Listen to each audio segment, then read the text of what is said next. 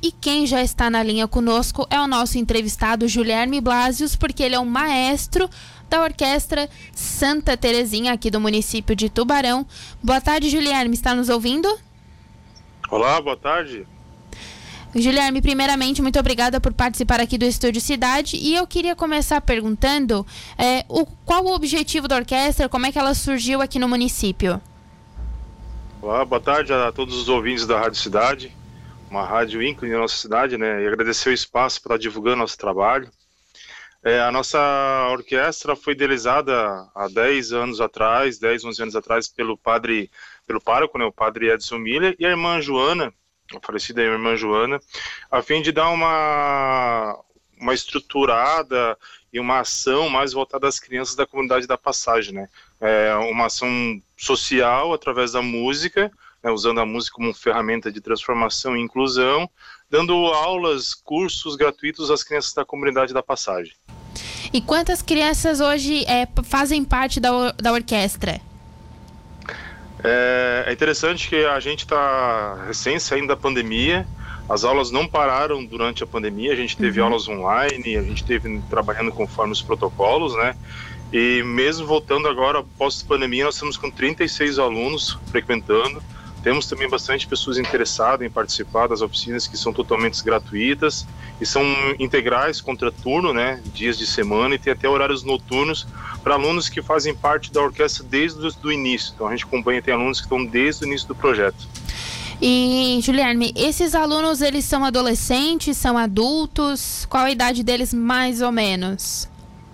É, é interessante que o, aqui na orquestra a gente tem alunos que partem de 5 a 6 anos e nós temos alunos que estão desde o início frequentando aulas, ensaios com 24, 25 anos participando do colégio, do, da, das atividades.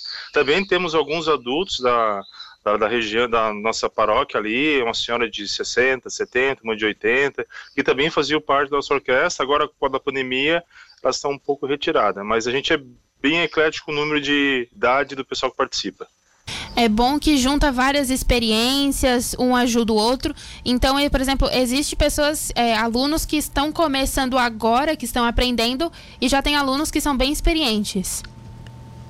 Sim, sim, a, a oficina ela, forma, ela é uma oficina de forma aberta, né, é, onde eu fico coordenando as instruções, e os alunos que estão um grau mais avançado auxiliam, ficam como se fossem tutores dos alunos iniciantes. Então, a troca de experiência entre eles na parte de música e também na parte escolar, também. Eles interagem com a parte escolar, porque a gente tem um grupo de WhatsApp, então eles interagem, conversam, tiram dúvidas, não, eles criam uma, uma, um laço, como eles dizem, como se fosse uma família, todo mundo podendo conversar, se entrosar, não só na música. Então, ele abrange um, um, um ícone maior, assim, na parte de abrangência humana, assim, todo mundo se sente mais abraçado ali, por ser crianças da mesma idade e por estar, às vezes, um, uma criança de 7, 8 anos, uma de 9, uma de 10 está dando, ajudando, dando uma instrução, então começa a ter uma linguagem, a gente vai supervisionando, o processo evolutivo é muito rápido deles. É, você comentou ali, a orquestra ela faz parte de um projeto social da paróquia da Passagem, mas não são só é, crianças, adolescentes, os alunos não são só da, do bairro Passagem, eles são do município e talvez tenha algum, por exemplo, aluno que seja fora do município? Assim, hoje a, o nosso projeto ali, ele, ele, é considerado como se fosse uma ação social voltada da música, né? A gente agora tem uma sede própria. Ele também ele é, ele é incentivado pelo Rotary Club Cidade Luz, né? De mulheres. E tem parceiros também que, que incentivam o projeto. E tendo essa abrangência tão grande, a gente tem alunos de toda a região de Tubarão. Né? A gente tem de oficinas de São João, de Humaitá, de Revoredo, temos um aluno que vem do Santo André, que vem de Capivari, que vem fazer aula ali. Então, um projeto ele não é voltado só a crianças ou pessoa da comunidade católica ou da comunidade da passagem, ele é abrangente. O primeiro, o primeiro passo da nossa ali, nosso lema oficial é usar a transformação das pessoas através da música. Então esse é o primeiro lema. Então a gente tem de todos os mais variados é, idades, gêneros, bairros, cidades e assim vai. Não tem nenhum, é só se inscrever para fazer as atividades. E Juliane, vocês fazem é, concertos anuais todos os anos. Ano passado teve devido à pandemia e esse ano vai ter também, né? Isso, isso. A gente, todo ano a gente tem o, o coordenador do projeto, que é o, que é o Parco, o Padre Edson, né? Todo ano ele passa para a gente uma, uma abordagem de tema. O ano passado a gente fez uma abordagem de temas sobre músicas gospel, então a gente pegou um, umas músicas é, voltadas à parte religiosa e a gente fez uma live o ano passado. Essa live foi, foi gravada dentro do, das estruturas de construção do santuário. Fizemos também um concerto de Natal ano passado. A gente sempre faz, e sempre nas terças-feiras, nossos concertos sempre são nas terças-feiras.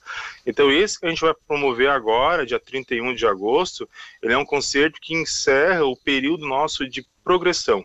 Então a gente, o padre esse ano ele deu um tema para gente e esse tema a gente aborda na música erudita a história das músicas, as construções dela e leva até um período que a gente encerra o período de evolução. Depois desse período, desse conselho, a gente começa a trabalhar as datas festivas. É mais repertório para Natal, Dia das Crianças, essas partes assim. Fora da pandemia, vocês conseguem fazer várias apresentações durante o ano inteiro em conjunto com a CDL, com várias datas comemorativas. Espero que esse ano seja assim também. Então, é, o que me chamou a atenção é que esse ano o repertório vai ter um foco que, para mim, é um pouco diferente, já que é um projeto social de uma igreja que é sertanejo raiz. É isso?